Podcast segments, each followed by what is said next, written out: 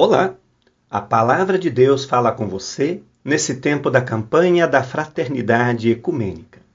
Eu sou Alfredo Jorge Hagsman, pastor na Igreja Evangélica de Confissão Luterana no Brasil, Paróquia Cristo Salvador em Curitiba, vice-pastor sinodal do Sínodo Paranapanema.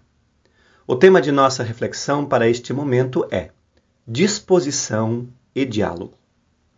Quando lemos no livro do profeta Isaías, capítulo 6, versículo 8, ouvi o Salvador dizer: Quem é que eu vou enviar? Quem será o nosso mensageiro? Então respondi: Aqui estou eu, envia-me a mim.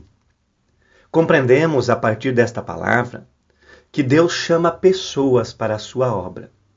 Assim ele chamou Isaías para ser profeta, e este prontamente se colocou à disposição para servir. Diferente de outros profetas, Isaías não arruma desculpas, mas ele próprio se oferece antes mesmo que Deus o convoque.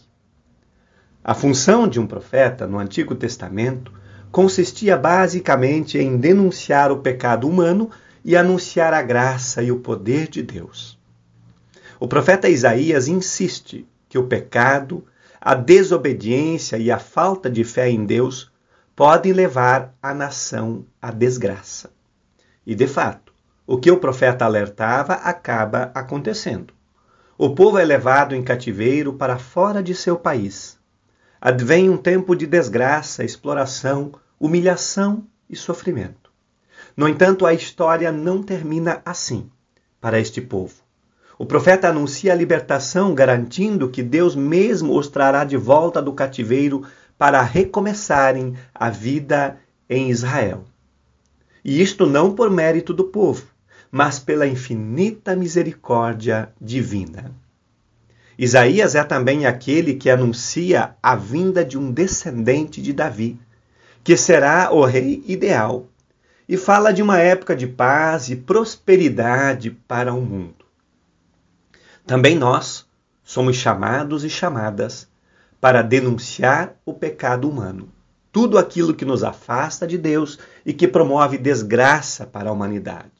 E, ao mesmo tempo, anunciar que em Deus podemos experimentar graça e paz, vida plena e abundante, aqui, agora e depois. E nós, assim como Isaías, temos disposição para esta missão? Oremos. Querido Deus, que o teu espírito desperte em nós a mesma disposição dada ao profeta Isaías. Dá-nos coragem para denunciar o pecado humano e anunciar com alegria a salvação que só tu podes dar. Por Cristo Jesus, a nossa paz. Amém. A campanha da Fraternidade Ecumênica 2021 foi organizada pelo Conselho Nacional de Igrejas Cristãs, CONIC com o tema Fraternidade e Diálogo, Compromisso de Amor. E o lema Cristo é a nossa paz. Do que era dividido, fez uma unidade.